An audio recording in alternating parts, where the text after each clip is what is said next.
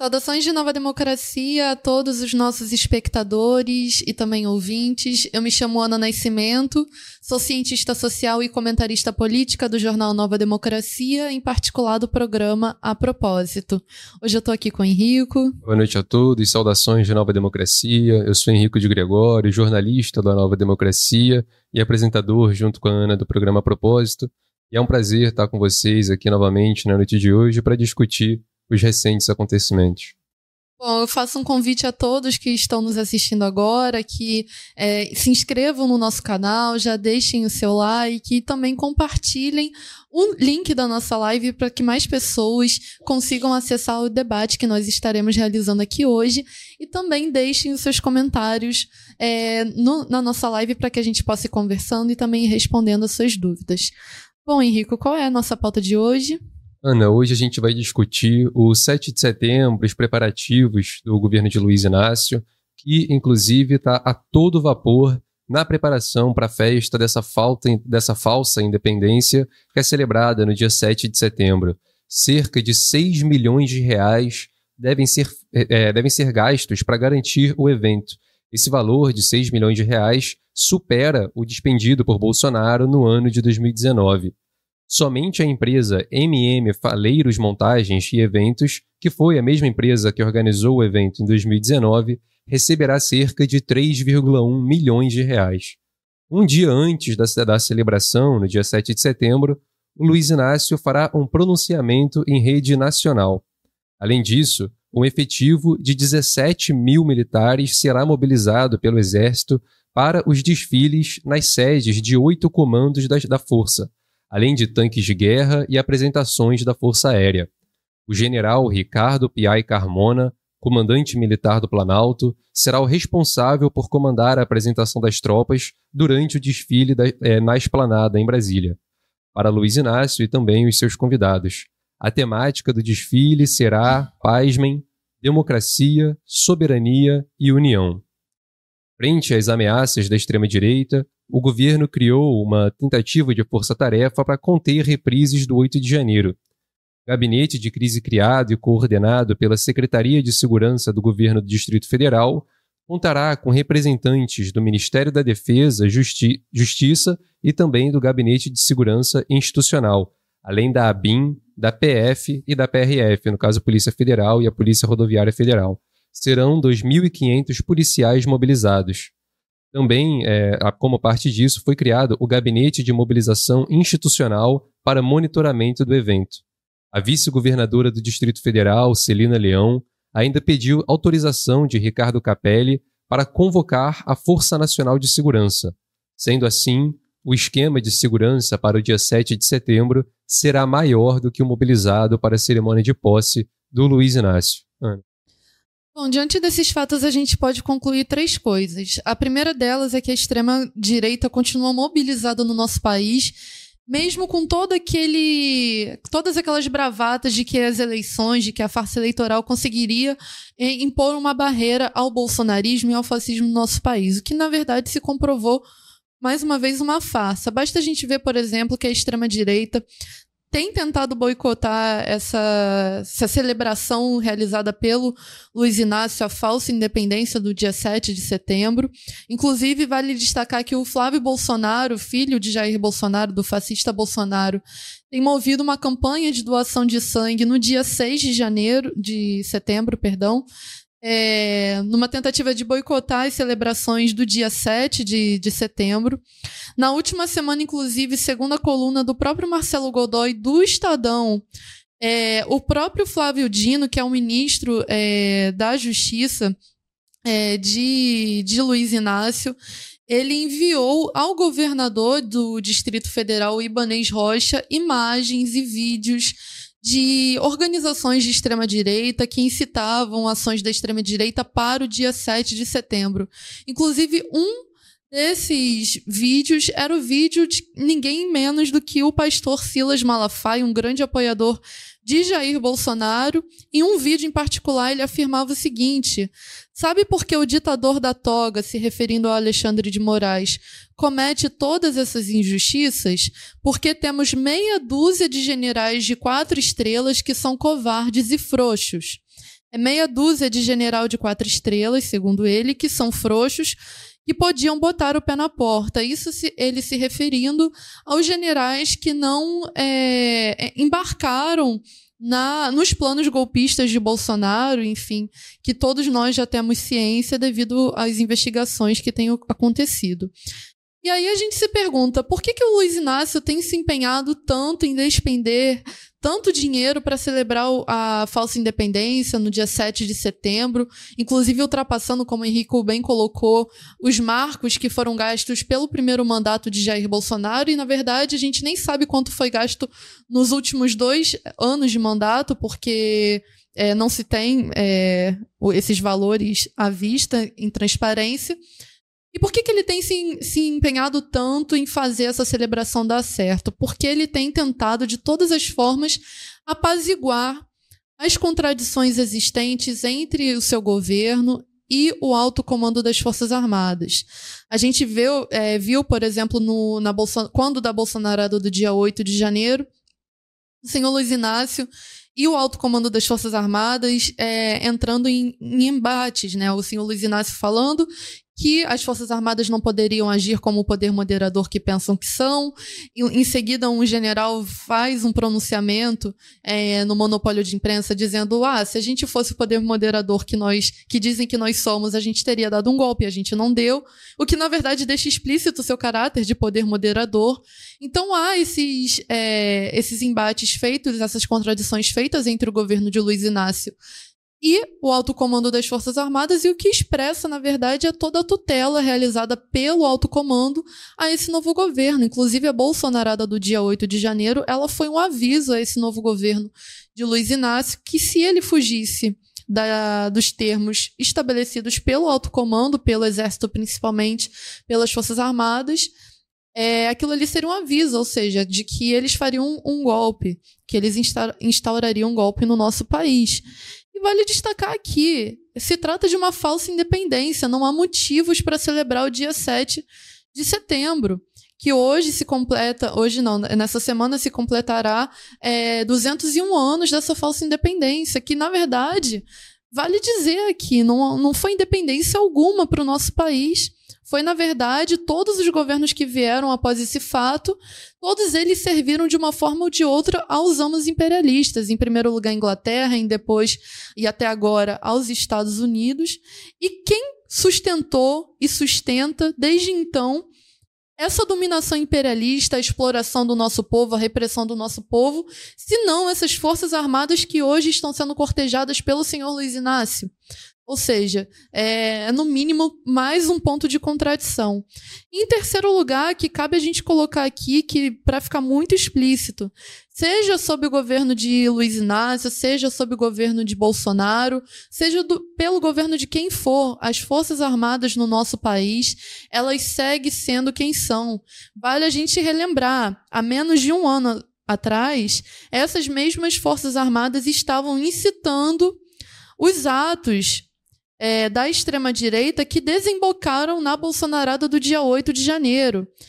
A gente já tratou isso aqui diversas vezes de como é, é, generais do alto comando da, das Forças Armadas, generais de alta patente, eles é, incitaram a Bolsonarada de mil e uma formas, falando que eram demonstrações democráticas, os bloqueios que aconteceram nas estradas, enfim, fazendo seus tweets, falando que aqueles acampamentos, inclusive é, sendo lenientes com os acampamentos que aconteceram nas portas dos quartéis e vale dizer que esse, essa, esse generalato, esse alto comando das Forças Armadas, há menos de um ano atrás estava incitando a extrema-direita. Estava ao lado da extrema-direita. Ou seja, segue sendo o ovo da serpente golpista no nosso país, essas Forças Armadas. Essas Forças Armadas que, é, verdade seja dita, é, tem essa tendência golpista, não é de hoje. A gente vê o que foi, por exemplo, o golpe de 64 no nosso país. E comprova cabalmente que esse governo de Luiz Inácio e qualquer outro governo que seja não fará frente a essa tendência golpista das Forças Armadas. E a única coisa que é capaz, de fato, de é, colocar as Forças Armadas. É, de, de fazer frente às Forças Armadas é o povo, é, são as massas populares que têm lutado incessantemente por uma verdadeira independência no nosso país, porque não houve independência no nosso país, e também por uma nova democracia. Ou seja, esse governo de Luiz Inácio, querendo ou não, não conseguirá frear a extrema-direita, o crescimento da extrema-direita e o golpismo das Forças Armadas. Essa é a lição que a gente tem que tirar, são esses três pontos que a gente tem que tirar de todo esse farfalhar, de toda essa celebração que tem sido feita e é, propagandeada em torno do 7 de setembro. Exato, Ana. Eu vou ver aqui no nosso chat, a gente tem bastante comentário rechaçando a falsa independência, rechaçando é, o 7 de setembro. Então, um comentário do Miguel Arcanjo de Oliveira, nosso espectador está sempre aqui com a gente. Ele diz: 7 de setembro, Brasil de colônia de Portugal a semi-colônia da Inglaterra. O Rodrigo Vale, ele diz: falsa independência é a independência que falta. Para isso tem caixa. E sim, então, em, em, muitos comentários aqui, eu mesmo no YouTube, ele diz: mudou o rosto, mas a festança da milicaiada não acabou. Se referindo a, a, a, aos preparativos para a grande festa da falsa independência. Tem uma pergunta aqui, eu acho interessante da gente é, responder depois do PV, eu vou deixar uhum. anotado aqui e daqui a pouco eu leio a, a resposta, muito possivelmente. E Ana, cabe destacar que esses grandes preparativos que o Luiz Inácio faz para essa festa do, do 7 de setembro, a falsa independência no nosso país, como você menciona, veio numa esteira de agrados do Luiz Inácio Sim. às Forças Armadas. Então, para deixar concreto, alguns desses agrados teve no mês passado a destinação de 1,5, aliás, o anúncio da destinação, melhor dizendo, de 1,5 bilhão que serão destinados aos projetos estratégicos do Exército no plano orçamentário anual de 2024. Esse ano teve o anúncio de que 52,8 bilhões do novo PAC, o projeto de aceleração e crescimento, serão destinados às Forças Armadas. Desses 52,8 bilhões, o Exército receberá 12,4 bilhões. Então, é uma sucessão de, de, de agrados, de valores benesses. extremamente vultosos, de benesses que são enviados e que coadunam muito, inclusive, com aquela ordem, ordem fragmentária. Tomás Paiva, que pede, Exatamente. inclusive, isso, e agora o Lula deixa claro que vai cumprir, não é isso? Não, exatamente isso. Na verdade, a gente, inclusive, tratou disso na, na própria semana passada, de que, na verdade, esse governo do Luiz Inácio ele tem cedido cada vez mais aos interesses da, das Forças Armadas no nosso país, em particular da Força Terrestre, o Exército. A gente viu que, que houve uma reunião, é, inclusive entre o presidente da CPI do 8 de janeiro, o Arthur Maia, no qual ele escancarou que, na verdade, toda a intenção era desvincular a imagem das Forças Armadas, não macular a imagem das Forças Armadas e desvincular com o que aconteceu no dia 8 de janeiro.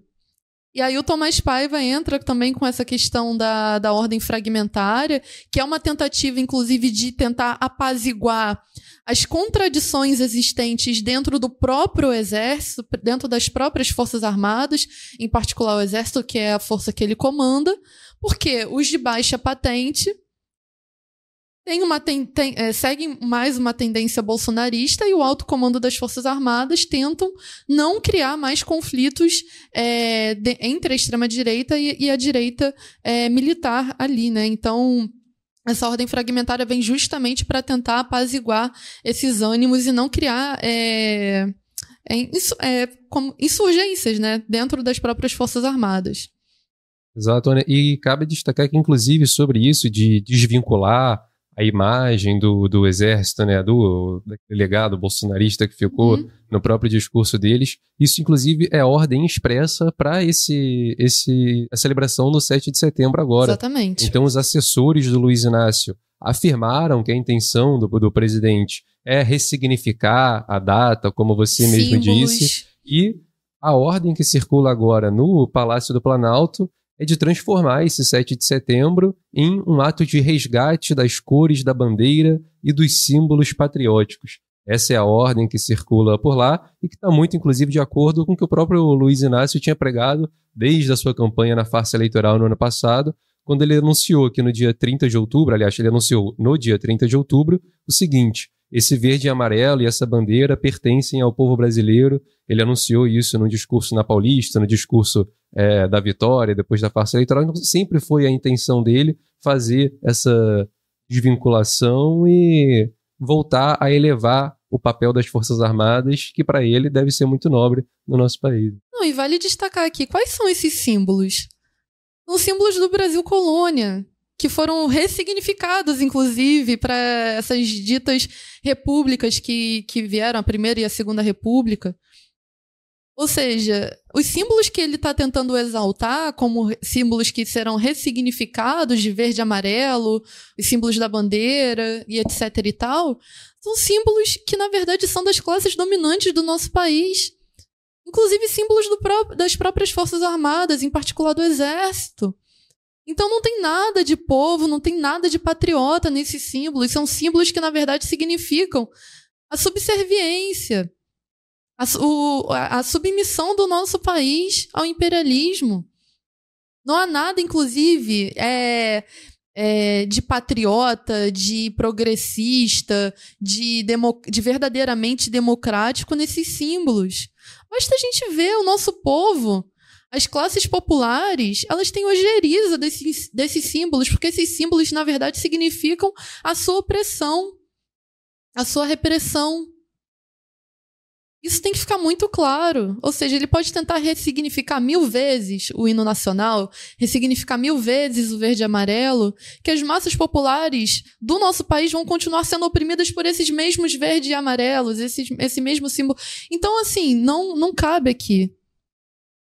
Tony, eu trouxe aqui também mais um, um aspecto dessa conciliação do governo com as Forças Armadas, inclusive para você comentar para a gente, que foi que nessa semana, aliás, perdão, na semana passada, o líder do governo no Senado, o senador Jacques Wagner, ele afirmou que vai flexibilizar a proposta do governo em relação à presença de militares da ativa em cargos políticos.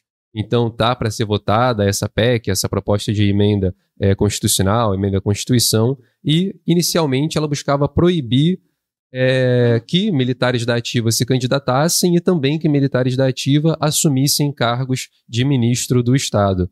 Mas o Jacques Wagner ele teve uma reunião com o ministro da Defesa, José Múcio, que, como se sabe, é um agrado para os militares uhum. a função dele ali.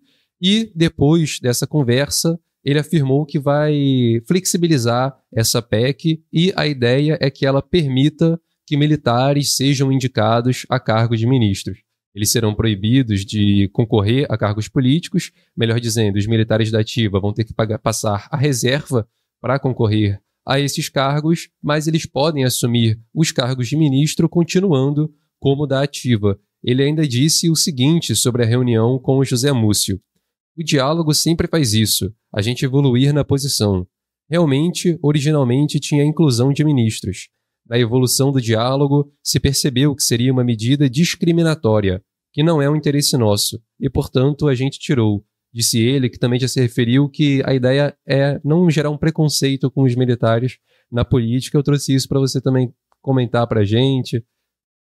Isso me recorda muito, Henrico. É aquela frase que um militar, um general, se não, se só me engano foi o Etchegoyen que falou que os militares foram levados, foram é, arrastados à política. Você, inclusive, poderia, só para precisar quem foi mesmo que falou para não incorrer em imprecisões, é, que falou que os militares foram arrastados à política. A verdade é que os militares sempre estiveram na política no nosso país. Basta ver a proclamação da República. Quem foi que fez? Basta ver que no nosso, no nosso país há mais períodos de governo militar do que governos ditos democráticos. Basta ver que os militares eles nunca saíram de fato do âmbito da política no nosso país. Durante o governo de Jair Bolsonaro, eram, era mais de 5 mil militares ocupando postos e cargos políticos. Isso, inclusive, não mudou hoje em dia. Agora, o fato de é, dessa PL é, dos militares, quando convocados, quando convidados para assumirem postos de ministros, não passarem a reserva, continuarem como da ativa, na verdade isso é muito cômodo para as Forças Armadas. Muito cômodo. Então, assim, na verdade não mostra, é, na verdade mostra que eles não estão interessados em, de fato em, em, fazer uma separação entre as forças armadas, esses militares e a política, que os militares foram arrastados para a política e que na verdade nunca se envolveram, porque há esse discurso de, de, dentro das forças armadas. Há na verdade o que a gente tem visto, que tem sido patente, que eles estão cada vez mais envolvidos com a política e não poderia ser diferente. Esses militares, de fato, estão sendo arrastados para uma crise política e para uma crise militar que se torna cada vez mais evidente. A gente vê, a gente abre os jornais todos os dias, todos, todos os jornais do monopólio, há um militar envolvido em algum escândalo, seja ele de corrupção, seja ele a ver com o, é, o golpismo no nosso país, enfim. Tudo fica muito claro que esses militares sempre estiveram envolvidos na política. Não à toa eles comandaram durante 21 anos governos militares, como foi durante o regime militar. Então isso tem que ficar muito claro. Perfeito, Ana. Sobre o militar que você se refere, a gente sempre traz ele aqui. É o militar, o general Fernando José Santana Soares e Silva. Ele afirmou aquilo Isso, que exatamente. nós nunca quisemos dar um golpe, tanto que não demos. E também ele afirmou que fomos totalmente capturados pelos assuntos políticos. Exatamente. Ele, em entrevista ao monopólio de imprensa, o Globo. Ana, eu vou fazer uma pausa aqui na nossa discussão rápida para fazer a nossa solicitação de sempre ao apoio financeiro e também é, anunciar uma surpresa para os nossos espectadores, os leitores, aqueles que acompanham o, a Nova Democracia, o A Propósito.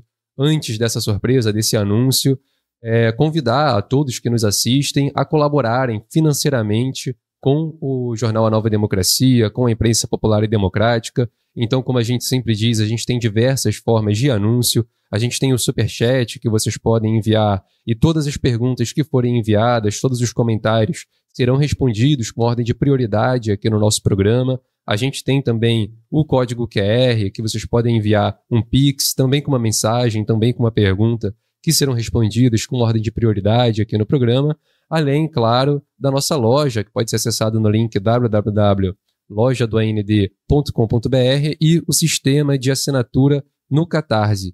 No sistema de assinatura existem vários níveis, desde o nível 1 até o nível 5, que você pode assinar e contribuir financeiramente com a Nova Democracia, num apoio recorrente, num apoio mês a mês, que você vai estar tá ajudando muito a gente a manter as nossas despesas mensais, ajudando a manter o jornal de pé, manter a imprensa popular e democrática é muito custoso. No nosso país, os monopólios, a imprensa como, como tal, os meios de comunicação são extremamente monopolizados e a imprensa desse jeito só consegue se manter, a imprensa popular, com o apoio decisivo das massas.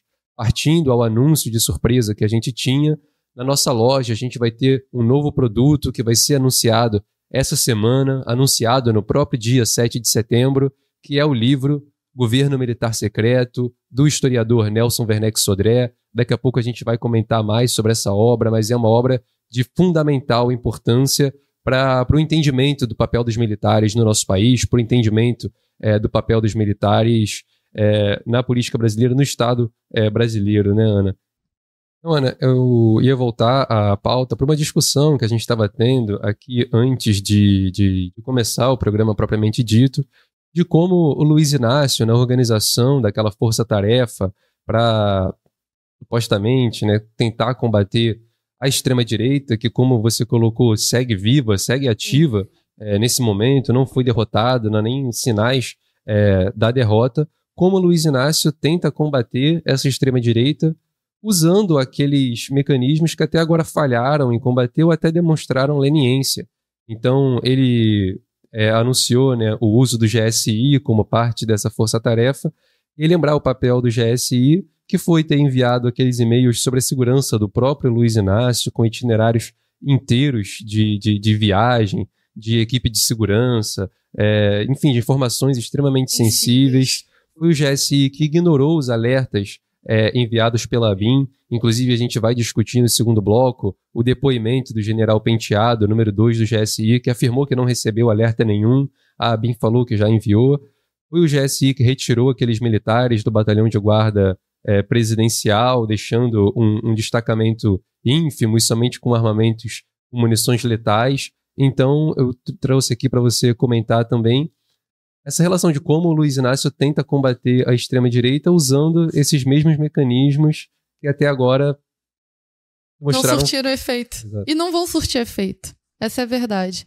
Porque a extrema-direita, o fascismo, a gente já, inclusive, já discutiu isso aqui, não vai ser combatido através dessa via parlamentar, dessa nos marcos dessa velha democracia, que inclusive permitem que a extrema-direita atue livremente e siga atuando livremente. Fato é que, após as eleições de 2022, mesmo com a vitória de Luiz Inácio, a extrema-direita bloqueou estradas em menos de 24 horas. A extrema-direita, inclusive, está dentro dos aparatos dessa velha democracia e segue atuando tal como. Inclusive, vale destacar aqui algo que eu já falei no início. As Forças Armadas no nosso país se apoiaram nas agitações de extrema-direita o tempo todo, na sua sanha golpista. Ou seja, confiar no GSI para poder é, garantir alguma coisa de, de combate à extrema. Não vai conseguir.